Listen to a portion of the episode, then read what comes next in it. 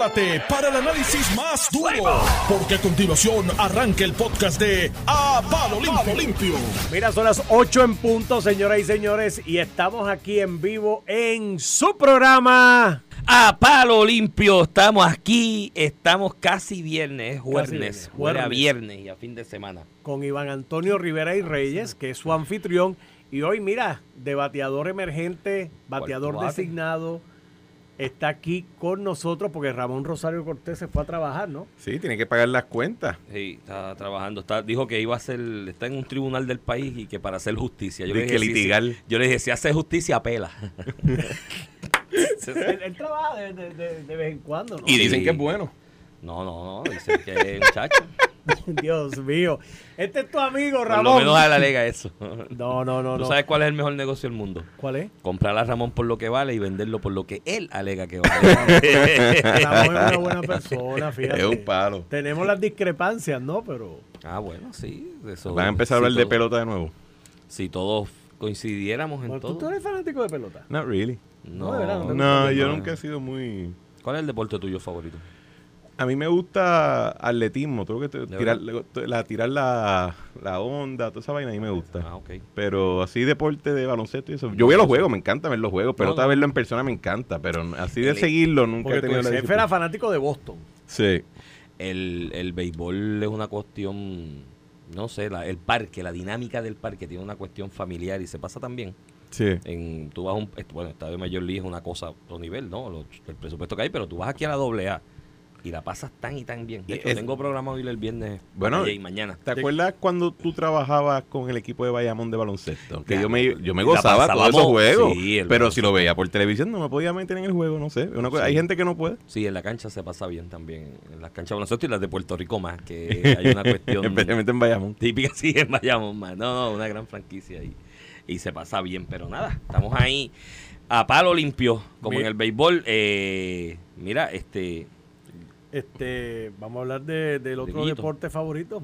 de la política. Ven ¿Por qué no acá. hacemos un programa que sea política y deporte? Y hablamos media hora de política y media de Son los dos deporte. deportes de Puerto Rico, la- el deporte, el deporte y, el- Yo- y la política. Yo me atrevo de Se que puede los titular ratings, los ratings serían buenos. Se No, puede titular definitivo. Deporte Nacional. Ven acá, ¿qué fue lo que dijo aquel? Bueno, eso no te lo voy a preguntar así, se lo voy a preguntar a Iván, que, que es popular.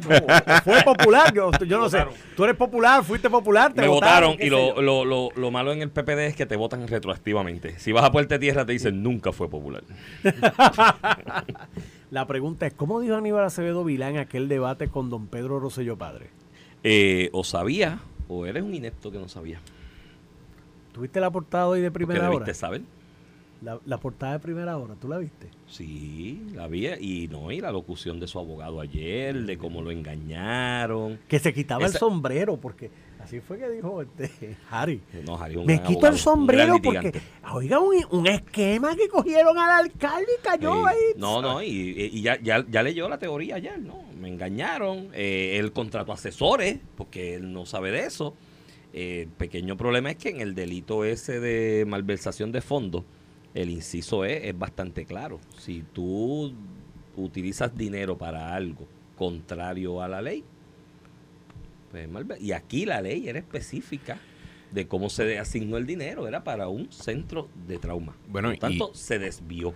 Y, ah, y eso no requiere que ni quid pro quo, ni que tú obtengas beneficios, ni nada por el estilo. Es que lo utilizaste para algo y, y- y se tiró la bola de que se había recuperado el dinero y no es cierto. Aquí hubo una resolución del SEC Mira, sobre en, los 4 millones de los 9, pero... en Puerto Rico yo creo que hay una mal concepción y es parte de producto también de lo que pasó durante ¿verdad? el tiempo de la quiebra y la crisis fiscal, de que si el dinero entra en las arcas del gobierno, pues eso es para lo que haya que resolver. Sí, Y se olvidan que cuando a ti te asignan fondos públicos, Yo me voy y los dejo, Cristian. Quedan en tu casa. el sobrino y Iván. Date en- otra. Antonio- pero no vienen No, las empanadillas por ahí.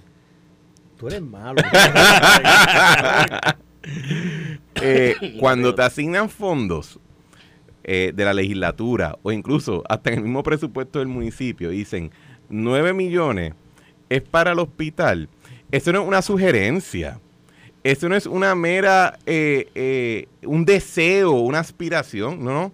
9 millones son para el hospital y para absolutamente más nada. Entonces, la idea de que, ay, es que él fue engañado. Primero, ojo, nadie, si tú eres alcalde, si tú decidiste poner tu nombre en la papeleta, correr en la elección, ganar, juramental, componer todo un equipo que incluye un director de finanzas, tú todavía tienes una responsabilidad de conocer lo básico de qué es cuando, que, para qué te asignan fondos públicos, ¿verdad? Y qué significa que te los asignen. Eso es un mandato de ley. Así que ya con el mero hecho de que él decidió, pues, de, perdóname, que, que el alcalde de Mayagüez aparentemente decidió que él iba con esos 9 millones y lo iba a utilizar para sacar unos chavitos adicionales para invertirlo, ya ahí tiene un primer strike. El segundo strike, en mi opinión, es el siguiente. Yo entiendo el argumento de, de que fue, fui engañado. Incluso lo he visto en corte en casos donde soy la parte, donde dice, la otra parte dice, es que, eh, juez, como tú vas a pensar que mi cliente puede leer ese tipo de documentos? ese tipo de argumentos se usa mucho, ¿verdad? Pero también, cuando tú vas a usar el engaño como algún tipo de defensa, tú también tienes que demostrar que tú no querías ser engañado. Y aquí hay un asunto que no, no se ha comunicado mucho o no se ha discutido mucho, que es exactamente a quiénes tú contrataste, cuál era su trasfondo, cuáles eran las representaciones que te estaban haciendo y si tú tenías... ¿Y las verificaste? y si las verificaste. No, no, vete sin verificarlas. y si tú estabas en una posición que, que simplemente debiste haber tenido mucho mejor juicio sobre el caso. Y aquí hay, yo tengo una apariencia, y, y, ¿verdad? Lo digo basado en mi interacción con el alcalde de Mayagüez, él es una persona inteligente. Él no es una persona torpe. Él no es un tipo de persona que lo corren los, sus asesores. De hecho, paréntesis, disculpa que te interrumpa, él se jactaba de que en el municipio no pasaba nada que él no supiera. Y por eso digo que ese argumento de que no es que simplemente fui la víctima de este, de esta, de este timón que me hicieron, eh, está difícil, especialmente con una persona que tenía las capacidades tanto intelectuales como administrativas que él alegaba que tenía. Entonces, eh, en el ámbito civil, por ejemplo, ¿no? y me estoy saliendo del tema penal, pero es para que la gente tenga una, una, una, una un área de, comparación, un ámbito de comparación. En el ámbito civil, en responsabilidad civil extracontractual específicamente, en daños, en torts, eh, está siempre la discusión de hasta qué punto tú respondes por los daños que causa un contratista independiente. ¿No? Tú contratas a alguien que vaya a tu casa a podar el árbol de mango. El árbol de mango se cayó para el otro lado de la verja y cayó en la casa del vecino, le cayó encima al vecino y lo y lo y lo y lo, y lo, le causó daño, ¿no? Lo, lo mandó para el hospital. Una defensa que se utiliza es, no soy yo, de ser el contratista independiente que yo contraté. Y entonces hay unos criterios que se establecen en la casuística de el rigor que tú tenías como contratante de asegurarte que la persona contara con las licencias, con los permisos, con el expertise, con la capacidad, con la experiencia. ¿Qué hizo el alcalde de Mayagüez aquí? ¿Por qué esta gente los están procesando en el Tribunal Federal? Porque estaban haciendo de alguna manera un tipo de función de corretaje de inversiones para los que no tenían licencia. inicialmente. y, no solamente Inicialmente. Entonces, tú le endonaste... Y falsas, representaciones. Pero tú, tú le das 9 millones de pesos a unas personas para que te hagan un tipo de, de corretaje de, de esa inversión y no verificaste que tuvieran licencia para eso. Y que el negocio fuera efectivamente uno de corretaje y que estuviese todo en orden y la expertise. Y la Él no hizo eso pues falló y fue negligente en el cumplimiento del deber. Y esas personas ganaron comisiones. Ahí se habló cuando arrestaron a estas personas inicialmente en la federal, en el ámbito federal, de que de, de, esa, de, de los de las comisiones, porque cuando tú metes esos chavitos coges unas comisiones, por eso. La administración. De esas comisiones se compraron botecitos, creo que de unos grandecitos de esos de 55, 60 pies de lora. Entonces, la malversación de fondos, que aunque no necesariamente tú como el garante de ese bien público, de esos fondos públicos, no tienes que recibir, pero aquí un tercero recibió, ¿entiendes? Y recibió eh, eh beneficio a base de esa, de esa, de esa desviación que tú hiciste, porque quién, o sea, si los fondos se pasan por la ley del municipio, te, estás complicando el, el, municipio, ¿qué tenía? O sea, él, él podía simplemente decir, me paso por el forro lo que dijo la Es que Asamblea eso es lo que voy, te estás, te estás complicando un poco porque lo estás llevando a esta cuestión de que si la responsabilidad es vicaria y si la gente está No, no, no, eh, actuando estoy- a- estoy- el estoy hablando- mandatario. no, estoy mira, esto no, es bien no, simple. no, pero no, no, pero Iván, esto es bien No, simple. pero- pero antes de a que lo a él le asignaron, Mm. a él no, al municipio de Mayagüez le asignaron 9 millones de dólares para un propósito, el hospital. De ahí a que tú entiendas que eso puede ir a una cuenta de inversión para otro propósito, eso está mal No, no, ya. pero eso ya está mal. No, no, ya está mal y eso ayer lo analizamos aquí y está los dos, de hecho, le erradicaron por los dos cargos que yo anticipé ayer según los hechos de lo que se había discutido públicamente. Yo no sé lo que hay en el expediente, eso lo saben ellos. Pero y la juez que lo vio ayer, pero yo anticipé los dos cargos. Y fueron exactamente los mismos que yo anticipé. Cuando yo hago esta, esta explicación y que, que tú dices que me estoy enredando, es que lo estoy llevando en, desde el aspecto del ámbito penal, en el, en el análisis que hay que llevar en el proceso evidenciario para probar el mens rea de la persona. O sea, la, cuál, cuál- qué es lo que te lleva a actuar como tal.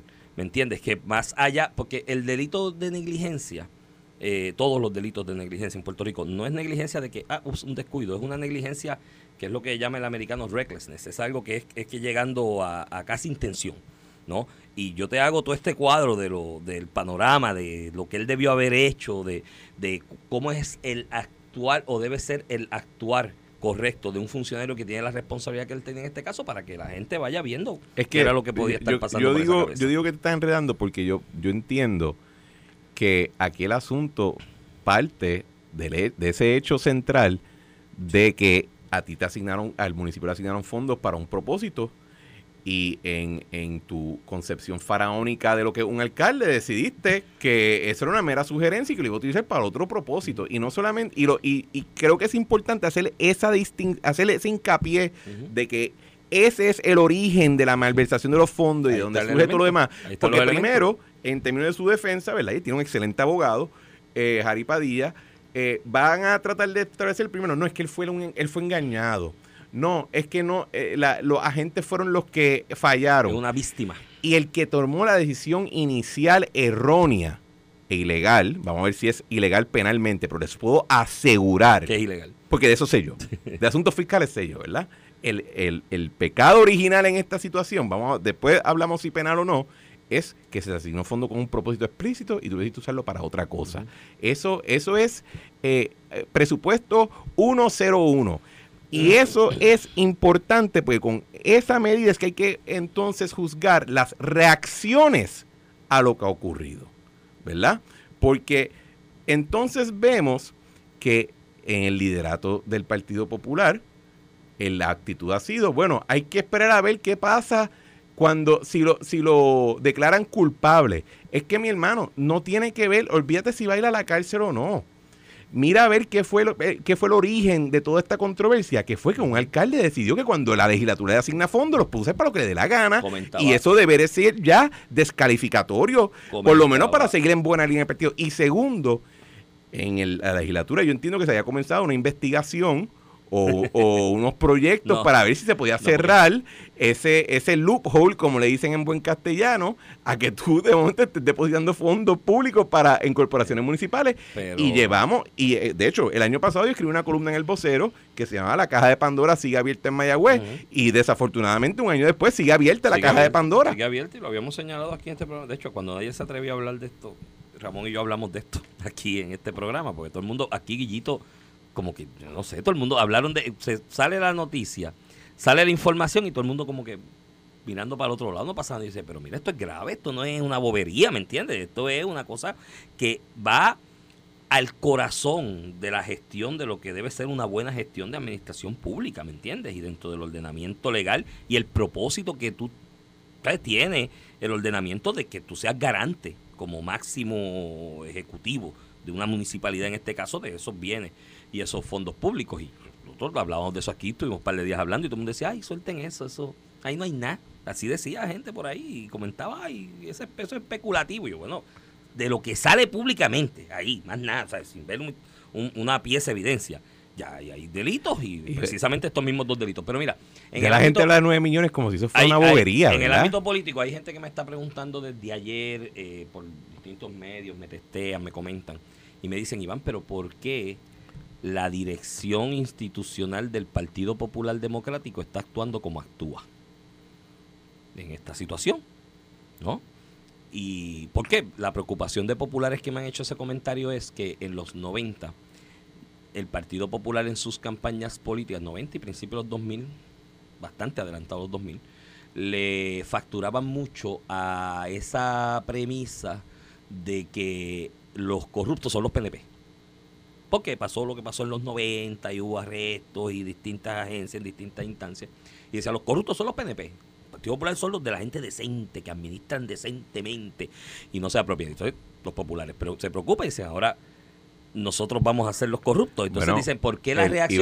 Iván, y pasa ese- algo peor. eso- pero eso, eso se rompió y, y yo lo sé porque... Eso se rompió de Naudi para acá. Exacto, Eh, que me o sea, acuerdo sí. Muñoz diciendo, pero yo pensaba que éramos nosotros los buenos. Sí, sí, no, no. Y no. ahí fue que se Sí, sí, rompió no, no, eso. eso se rompió de Anaudi para acá y más rayo parta la hora en que llevaron a nadie. Y- el tipo que no era ni popular. Y el Partido no era Popular, y yo creo que desde ese momento el Partido Popular ya no tiene norte, Por porque eso. no tiene Entonces- ni autoestima. Entonces me preguntan por qué pasa eso.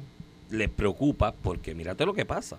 Aquí el PNP tiene recientemente, digo, tiene, tiene tres recientes que están en proceso judicial aún, ¿no? Porque tienes los que tienes los que los que hicieron alegación y se entregaron y levantaron las manos y renunciaron como parte del proceso de alegación. Ahí está el Cano y algunos otros.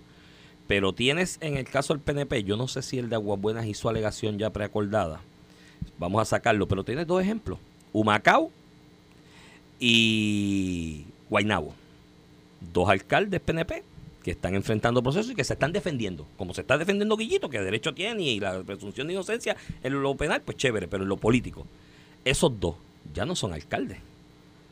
Porque el PNP les pidió la renuncia Bueno, y, y, más- renunciaron. y yo- y- entonces, no, y también entonces hay una- en esa hay- no, comparativa, hay un ¿por que qué le- el PPD no le pide la misma renuncia a Guillito ante eh, el, el encausamiento Te voy- yo te y a esperan a que termine el proceso? Yo te voy a dar mi teoría y creo que es psicológica institucionalmente hablando. Yo creo que en el PNP, basado en esa misma experiencia que tú hablas de lo que pasó en los 90 Ujú. y el y, y la, la casa de brujas que vino después bajo bajo el Blue Ribbon de la gobernadora Silvia María Calderón, el- No, la, persecu- la, la persecu- la persecución mediática que muchos PNP sufrieron y que personas cerca a- cercanas a ellos también sufrieron en el PNP hay una actitud de sobrecompensación con estos temas. En el PNP, si a ti alguien sopla en tu dirección, uno vive en pánico automáticamente, porque Ya, esa ya, discusión ya ocurre tanto. ¿Qué pasa? Que cuando hay la mera alegación, o en este caso, como los alcaldes que fueron acusados en, en el Tribunal Federal, ya son acusados formalmente y se declaran culpables, pues todo el mundo sabe que lo que te toca es tirarte encima de la espada eh, por, y renunciar y echarte a un lado, porque tú no puedes ser el ancla que está cayendo. De hecho, yo creo que cuando uno mira, en, eh, cuando uno compara, por ejemplo, con lo que pasó con Abel Nazario, esa es la excepción reciente. Claro. En casi todos los otros casos, la persona no dura mucho en la silla porque simplemente tiene que salir. No, y a- Abel duró un poquito al principio, pero después vino otro cargo y ahí, pues, ya y no- ahí se acabó ya el no tema. aguantaba más. Entonces, la- la creo que en la inversa de eso es que el Partido Popular tiene una resistencia aceptar que dentro de su hueste, dentro del, del ordenamiento sacro, que es el parte del Partido Popular como oficial electo, pues se te pueden colar dos o tres. Y entonces la actitud es, espera, Pero que son más hay de que- dos o tres. y cuando tú le sumas eso, el hecho de que el alcalde de Mayagüez era una persona fuerte, con una base política eh, bastante su- sustancial, que yo que bregué con él personalmente cuando estaba en el banco y tuvimos y, y tratamos de ayudar fiscalmente al, al- al municipio de Mayagüez en muchas cosas que nunca salieron públicas, pero ayudamos en muchas cosas. Eh, es una persona también que crea relación, ¿verdad? Él, él sabe cómo Hace comunicarse, bonding, hace él hace el bonding y, es- y refleja pues la sabiduría que coge cualquier persona Por que ha sido un líder por cuántos años. o sea, este es un hombre que ha sido un, un alcalde, ¿cuántos años ha sido ya? 27. 27 años, o sea, esto no es, esto no es Llevado. cualquier mequetrefe que tú sacas por ahí. Así que creo que esa resistencia es a tener que admitir que en efecto uno de tus caciques, uno de los caballos de tu establo, de verdad, de los que ganan carrera, te salió, te Sí, salió cojo al final. situación similar pasa con la de Trujillo también, veintipico de años, hombre fuerte en esta región este metropolitana también, ¿no? Del Partido Popular. Esto, hay una columna que yo escribí, yo creo que el año pasado, con esto de Mayagüez y Trujillo, de, de, de lo importante que era en Guayama, que sonaba ya para aquel entonces como que venía, se iba a pique y se fue a pique finalmente, Trujillo y Mayagüez. De lo que representaban esos tres municipios ¿no? A- y esas tres figuras alrededor de las posibilidades de reelección del PPD por la forma en que han movido votos y voluntades por muchos años esos tres, esos tres municipios o los alcaldes que han estado en esos tres municipios. El otro elemento también es el presupuesto. Mayagüez tiene un presupuesto enorme comparado con otros municipios del país. Tú sabes todos los contratos, prebendas que se repartieron, trabajitos que se repartieron Bueno, por ima- 27 ima- años. imagínate Tú sabes que todos los primos, los Bueno, tíos, los papás, los abuelos, las se- novias, los novios. Se dio una cuenta de inversión de 9 millones y nadie eso, palpadió. Y nadie palpadió. O sea, Tú sabes todos los contratos, trabajitos, empleitos, prebendas que se repartieron a primos de gente que está hoy en la institución de liderazgo, amigos, hermanos, abuelos, tíos, queridas, queridos, novios, novias. Tú sabes todo. lo- De verdad, no, pero de verdad yo creo, que yo creo, yo, yo sé que eso es un ángulo que a ti te encanta. No, pero es que es siempre verdad, pero yo creo que, que Mira, la, mira, yo entiendo esa parte, pero eso no explica, o sea, eso quizás te explica el silencio de Mayagüez, quizás hasta un poquito la raya de Arecibo así que cruce la No, isla. mucha gente Pero que tires hasta. Fajardo y Vieques y Culebra, Sí, que nadie sí. que se atreve a hablar de Eh. ningún lado, porque ese es la otro tema. Tampoco es como que la. Yo creo que el gobernador hizo ayer una, comunica- una comunicación contundente, que él entiende que el alcalde tiene que renunciar. está bien, porque, porque el, el gobernador se reputa como el líder de su Le han hecho partido eco y como otras gobernador. personas de igual manera, especialmente. y, oye, En el y lo- PNP no. y lo digo yo. PNP no escuchamos lo más digo que a yo- Quiquito, que fue el que hizo el Lo digo yo, el gobernador ha sido firme en eso. Quiquito también, de hecho, yo creo Sí, que Quiquito en esta estación trajo el tema. Quiquito hizo el referido. Exacto. Eh, pero te Pero lo digo demás- yo, que ayer tú hacías en el programa con Ramón, hacías el comentario de que, mira, por unos cuantos chistes de mal gusto, todo el mundo se tuvo que echar para. Oye, y yo entendía que el segundo que... eso- Yo entendí rapidito, me toca irme. ¿verdad? Porque ya yo soy una carga. Y eso hay que echar pa- hay que dejar que la gente haga lo que tiene que hacer y defender, si no pueden estar cargando contigo Claro. encima. Eh, aquí ese tipo de consideración, yo no sé si la discusión se ha tenido. No, o sea, la- alguien ahí- ah, le ha dicho, mira, obviamente Parece que no. Necesitamos que no seas una carga para el resto del equipo. Parece que no. Ayer reportaba, bueno, y, fue la misma respuesta que le dio José Luis Dalmau aquí a Normando hace unas semanas atrás y ayer se la dio otro amigo eh, reportero de la misma forma. ¿Hablaste con el de Trujillo? Sí. ¿Le preguntaste sobre...? No, no le pregunté sobre eso. ¿Le pediste la renuncia? No, tampoco. Pues ya está ahí. Mira, eh, para los que quieran entender cómo es la, la, la cuestión intrínseca de los partidos en este tipo de situación, les voy a recomendar una película española muy buena, pero muy, ¿Cuál? muy buena, muy buena, que es ¿Qué esto película? mismo, es esto mismo. Se llama, aparte que tiene un plot brutal. Pero para de escribirla, actor- di el nombre de la maldita no, no, pero es que la película. estoy vendiendo porque Es la gente te- la va a ver y va a entender esto. Se Chico, llama ta- El Reino. Menos prólogo Eh, y mira, más acción. Se llama El Reino. El se Reino. titula El Reino, la película española con actores de primera de, ¿Quiénes son? de ¿quién, España. es, quién es el lead? Eh, se me fue el nombre, pero el mismo Ah, pero no de- es tan bueno nada. ¿De acuerdo? No, sí. No me busquen mal- la película, una porquería. es que No sé soy- ni quién mira, actúa en que yo ella. soy malísimo para los nombres. eh, A mí se me olvidan todos los nombres, pero él es el mismo de... eh, el, ¿Cómo es? No hay tiempo para la ira, que es el protagonista del el mismo protagonista de La trinchera de los 30 años. eh, este actor reputadísimo, ¿no? Yo soy malísimo para los nombres. Pero vean esa película, se titula El Reino, porque des- describe eh, cómo es esa relación intrínseca en los partidos. Y Ok. cómo cuando pasan este o pasa este tipo de situación, el reaccionar de todo el mundo. Yo le he dicho a todo el mundo que si quieren entender bien, por lo menos mi perspectiva de la película, excepto por la parte de la violencia física, vean Gangs of New York. En el sentido de la dinámica No, entre los diferentes grupos, era- los cacicacos, claro, claro. O sea, tú eliminas la parte de los- La parte los- violenta la de parte violenta época. y de, los- y de que se están robando y toda esa cuestión, pero en términos de las dinámicas de poder, pues uno puede ver eso. Acá, esta de España, pues no está ese... Bueno, hay un elemento de violencia también, sí, ahí eh, involucrado, pero pero véanla porque de alguna manera está fundamentada en los eventos que ocurrieron con el PP en aquella salida de Mira. alguna gente hace unos años y es excelente película, se la recomiendo porque le va a ayudar a entender cómo es que actúan los partidos. Iván, la gente de los tenemos que ir a la pausa, porque nos están haciendo la señal, pero cuando volvamos quiero hablar de la Autoridad de Energía Eléctrica y lo que ha pasado con los proyecto, bonistas en el tribunal. El proyecto de ley que es, eh, reformemos la Autoridad de Energía Hay que Eléctrica discutirlo. y adelantemos la Navidad. Eso es así. Estás escuchando el podcast de A Palo Limpio de Noti1630. De regreso aquí a Palo Limpio por Noti 1630, edición de hoy jueves 2 de junio del 2022. Este es Iván Rivera quien te habla. Acompaño en la mañana de hoy al licenciado Cristian Sobrino. Y no es viernes. Iván. Saludos a toda la audiencia. No es viernes de Guayabera. No, Mañana vinimos sí. hoy en... Mañana es viernes de guaya, pero bueno, este es Pero vinimos en algodón, vinimos en algodón. Cubaravera es que se llama. Eso es una, cu- es una cuba, no, es una Cubavera, camisa de manga así. corta, eso no es nada. No, no cuenta, sí. No cuenta pana. Tiene rayitas como... Bueno, se ve bonita, pero más allá de eso. el modelo, ¿eh? Mira, este. va- hay- ayer se nos quedó este tema eh, y no lo pudimos discutir, es de antier la noticia. Bueno, hoy se le da seguimiento porque sale una nota en el periódico El Vocero de Omar Marrero advirtiéndole a los muchachos de la Asamblea Legislativa. Yo no sé por qué hay que advertirle esto a los muchachos de la Asamblea Legislativa, pero bueno, está la advertencia.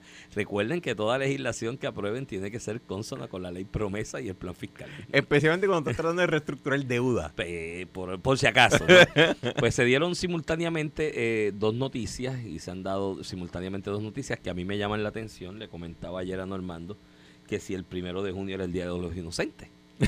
Porque yo dije, la única explicación lógica, sí lo Pero cambiaron. en Puerto Rico no es en diciembre. es en diciembre, el Día de los Inocentes. Y en Estados Unidos el primero de abril. Yo dije, pero lo cambiaron o algo, porque por un lado se reporta y reportaba Joana Isabel González en, en el periódico El Nuevo Día Sí.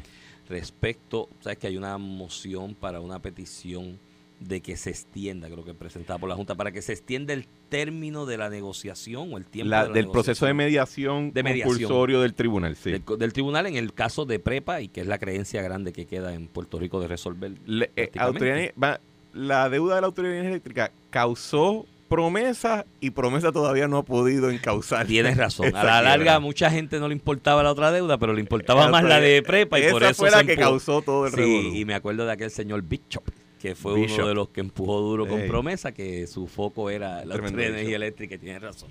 Bueno, el Sí. asunto es que, que por el- pues, se presenta esa solicitud de extensión, el grupo ad hoc de los bonistas, que recoge un por ciento significativo de los bonistas de, de la Autoridad de Energía Eléctrica, le presenta una moción a la jueza y le dice, mira, yo en, en esencia no tengo objeción a que se extienda el término, pero ojo, se te me está acabando la paciencia y se está acabando ya y esto causa daño si se sigue extendiendo.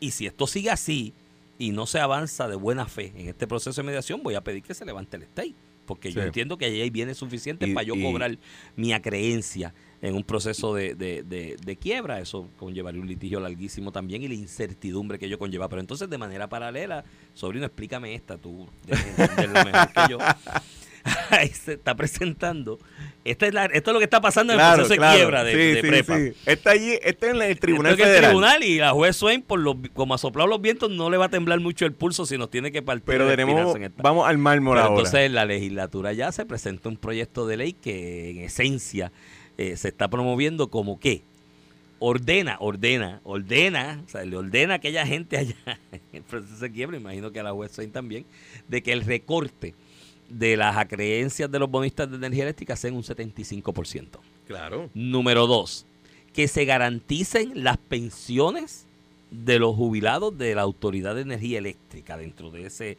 arreglo que se haga de la reestructuración. Tercero, este, y esta es la mejor, que el precio por kilovatio por hora se garantice a menos de 20 centavos. Claro. Y después de eso me imagino que dirán la paz mundial, que se acabe el hambre del mundo, buenas noches, gracias. Tú sabes, porque concurso de belleza, ¿qué- ¿qué más tú vas a pedir? Mira. Sale una, en la noticia hoy de AFAF que Omar Marrero dice, muchachos, por si acaso, esto hay que cumplir con la ley promesa y el plan Cada, fiscal. cada vez que yo veo esas noticias que una- veo mal, yo lo tengo colgado del corazón. Y hay un cuadrito.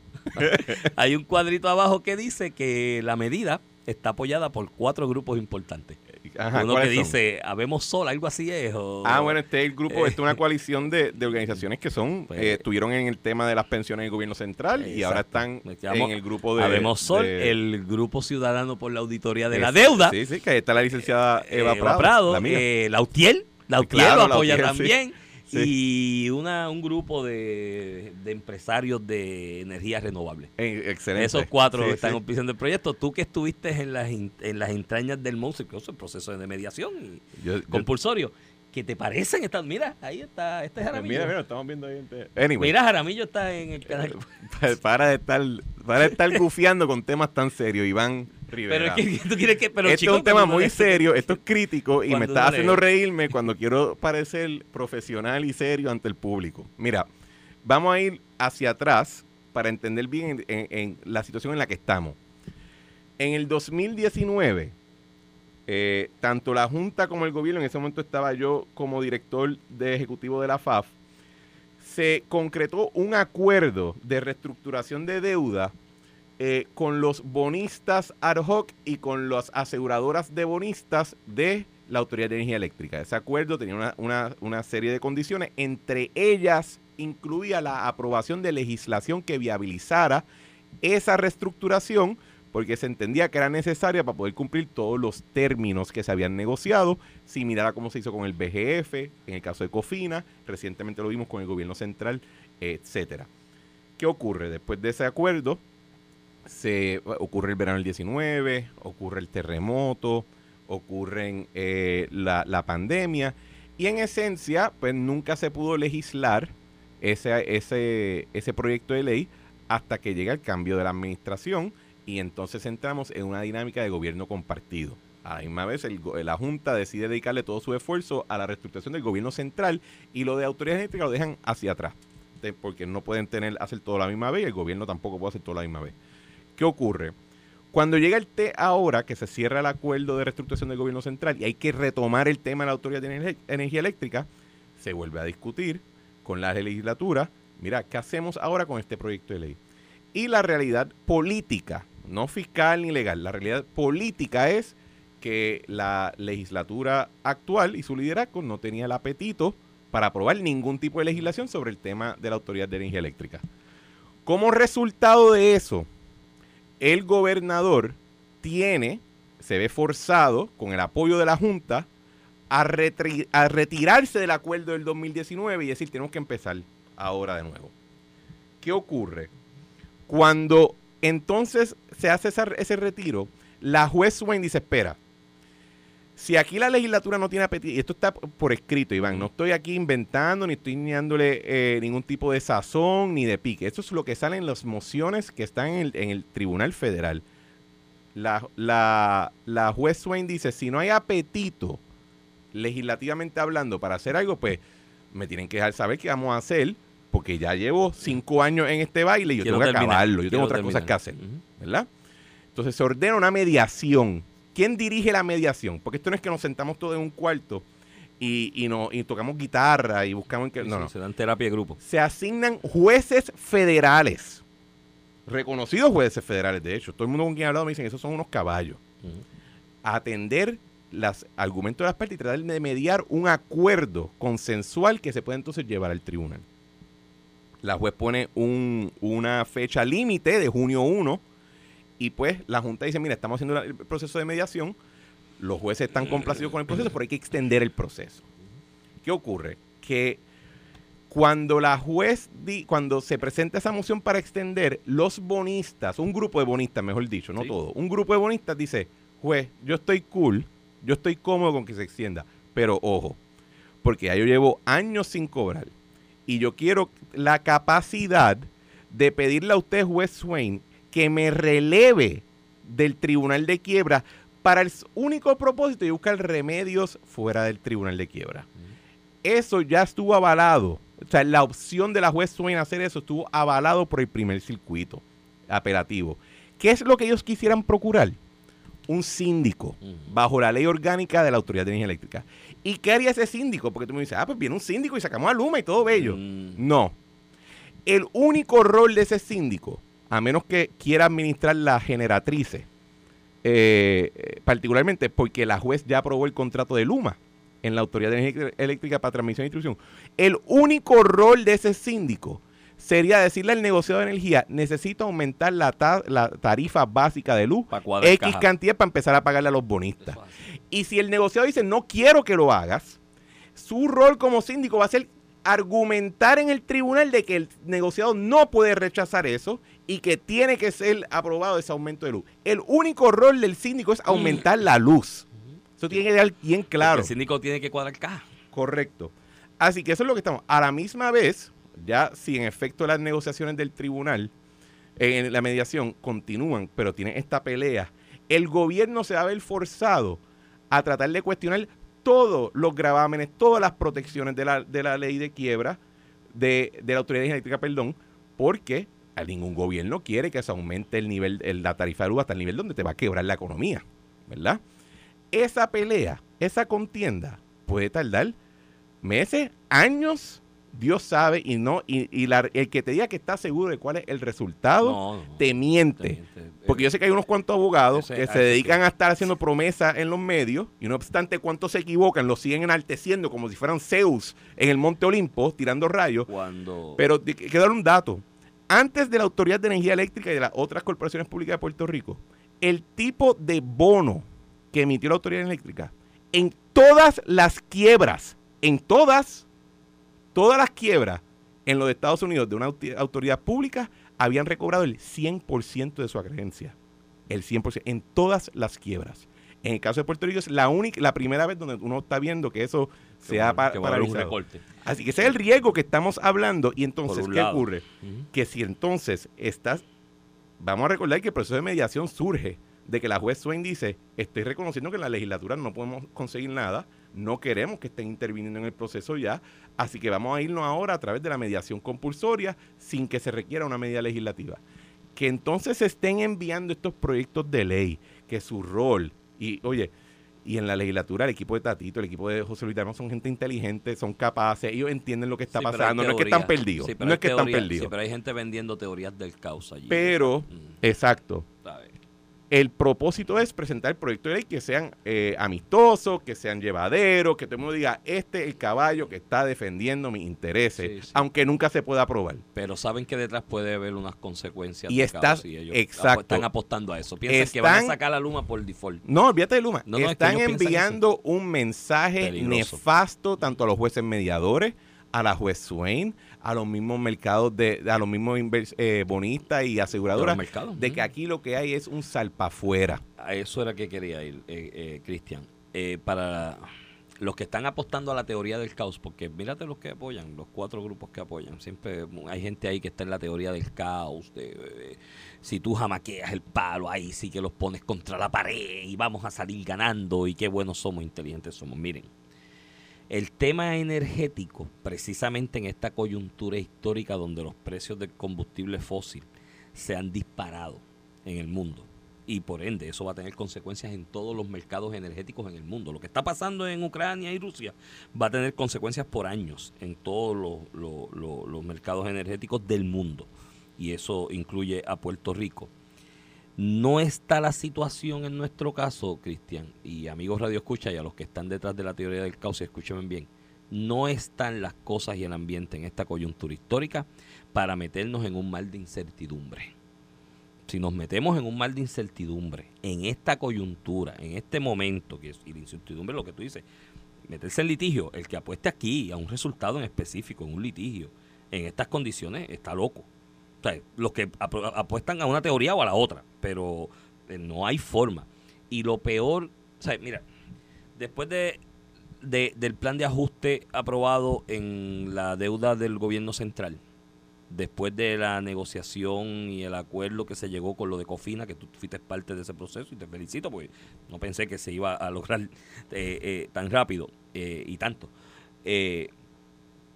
Después de eso, Puerto Rico podría estar reencaminándose al inicio de un proceso de crecimiento económico, por lo menos sostenido por unos 10, 12 años.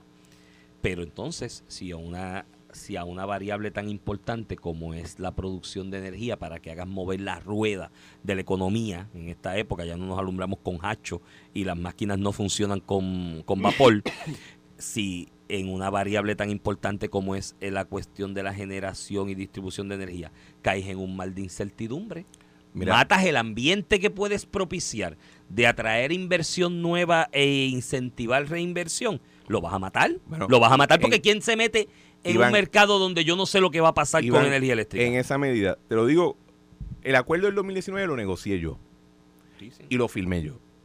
Y la razón, y hay gente que ha dicho, ah, no, no diste suficiente pelea. Miren, señores, dar esa pelea, no estás, yo no estaba apostando mi cuenta de banco en esa pelea. Yo estaba apostando la factura de todo puertorriqueño y comercio en Puerto Rico. Entonces, eh, así que ojo con los, los chicken hawks que están apostando siempre con el dinero de otro, ¿verdad? Y no con el suyo. Porque esto es mucho más grande que solamente la factura de una persona. Yo no estoy hablando necesariamente de que aquí no hay que hacer una pelea o que no se debe procurar mejorar el acuerdo del 2019, todo lo contrario. Yo aquí dije en este programa tú contigo y con Sí, sí. Ramón que yo- ojalá Se mejore. se mejore y puedan ahorrar aún más. Pero la pelea que tiene que dar ahora mismo Mar Marrero, el equipo de AFAF, el equipo de la Autoridad de Energía Eléctrica en el tribunal, es bien sensitiva. Y lo que yo estoy diciendo es lo siguiente. Ojo, y todos deberíamos estar apoyando ese esfuerzo, porque la pelea no es fácil. Eso, ese era mi argumento anterior. No es que hay que pagarle 100%, sino que la pelea no es fácil, es bien difícil y el resultado no es cierto. Y ojo con las personas que quieren ganar una elección perdiendo un país. Porque tú no puedes, de la misma manera que tú no puedes ganar un negocio o un, o un acuerdo comercial perdiendo tu alma y corrompiendo, tú no puedes ganar una elección perdiendo un país. Y con estas movidas estamos no solamente ya apostando la tarifa, porque ahora la, la FAF y la Autoridad Eléctrica fueron forzados a esta pelea, eh, como dije anteriormente, sino que ahora también estamos apostando el futuro económico de Puerto Rico si esto sale mal. Eso es así. Y no estamos para, no Y estamos para eso. La legislatura no debería procurar hacerle el trabajo más difícil al Ejecutivo, al go- Ah. gobernador, a la FAF, que están dando esta pelea en parte por esa intransigencia legislativa. Así que los muchachos allá en Puerta Tierra cojan oído, tomen nota y los grupos que le echan gasolina al fuego porque piensan que pueden sacar ganancias de la teoría del caos, pues cojan oído con eso porque son millones de vidas de personas las que están en juego, o la calidad de, de vida de millones de personas las que están en juego. Miren, los dos minutos que nos quedan, Cristian, te quiero comentar Cuéntame, eh, por encima eh, la primera plana del periódico El Vocero en el día de hoy, que habla de, aquí con lo del COVID, la pandemia, hubo un incremento de un por ciento significativo dentro de la ayuda del PAN, del programa de asistencia nutricional, lo que llaman los cupones eh, popularmente.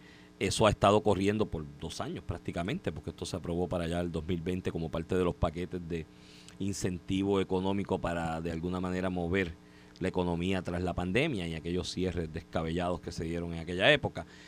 Y eso se acaba ahora.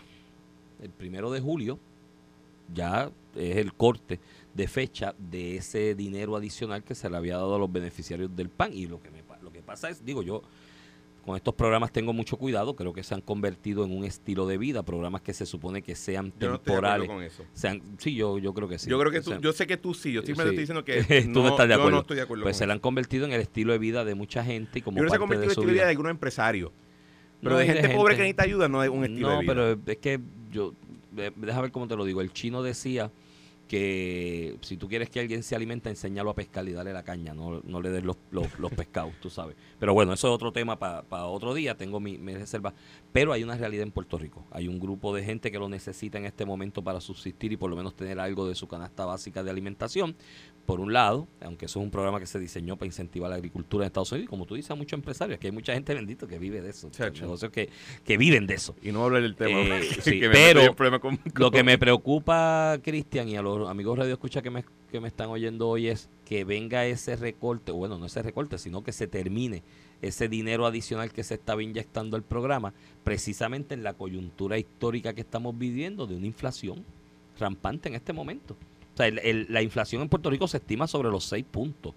eh, de manera conservadora en este momento por distintas cosas, la guerra, lo que eso ha traído en el proceso energético, la, los efectos post pandemia de la escasez de ciertos productos, no por falta de mano de obra, eh, eh, ahora la guerra también ha traído escasez de productos en algunos renglones, porque entonces el mercado global pues se redirige a, suple- a suplementar aquello que producían estas regiones, Ucrania o Rusia, en otras partes del mundo, y eso ha incrementado el, el costo de vida. Ir al supermercado está prohibitivo para mucha gente, y me preocupa sobremanera, eh, Cristian, que en esta coyuntura histórica, cuando se acaba ese dinero extra, ¿qué va a hacer la gente? Porque con ese dinerito extra más o menos estaban paliando eh, la inflación que estamos y, viviendo. y que no es nada y que no lo que se perdió esencialmente fue el acceso a los mismos fondos que tiene cualquier ciudadano Sí, sí. en los estados que esté participando en un Sí, programa similar el mismo que- que- que- así que yo estoy contigo estoy bien preocupado yo creo que en Puerto Rico eh, no solamente tiene un efecto obviamente pues en los negocios que participan de este programa que son los que suplen estas comidas y estos materiales sino que en la misma población oye eh, yo creo que tú y yo hemos estado a través de nuestras vidas en situaciones donde tienes que estar mirando bien cada, cada ítem que pasa por la caja en el supermercado Sí, sí. Y, y de vez en cuando empieza a se- sentir sudor. Yo ya no estoy en esa situación, pero yo recuerdo cuando Sí, yo veía a mi mamá y eso en esa situación.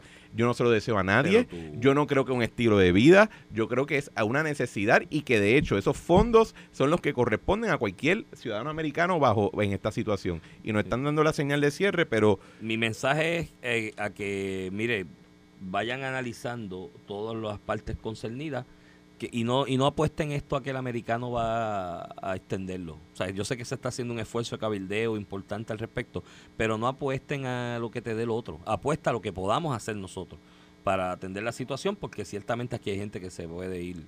Estoy puede, contigo puede pasar hambre con esto. Bueno, con eso nos despedimos, nos escuchamos mañana. Esto fue el podcast de A, A- Palo Limpio de Noti1630. Dale play a tu podcast favorito a través de Apple Podcasts, Spotify, Google Podcasts, Stitcher y notiuno.com.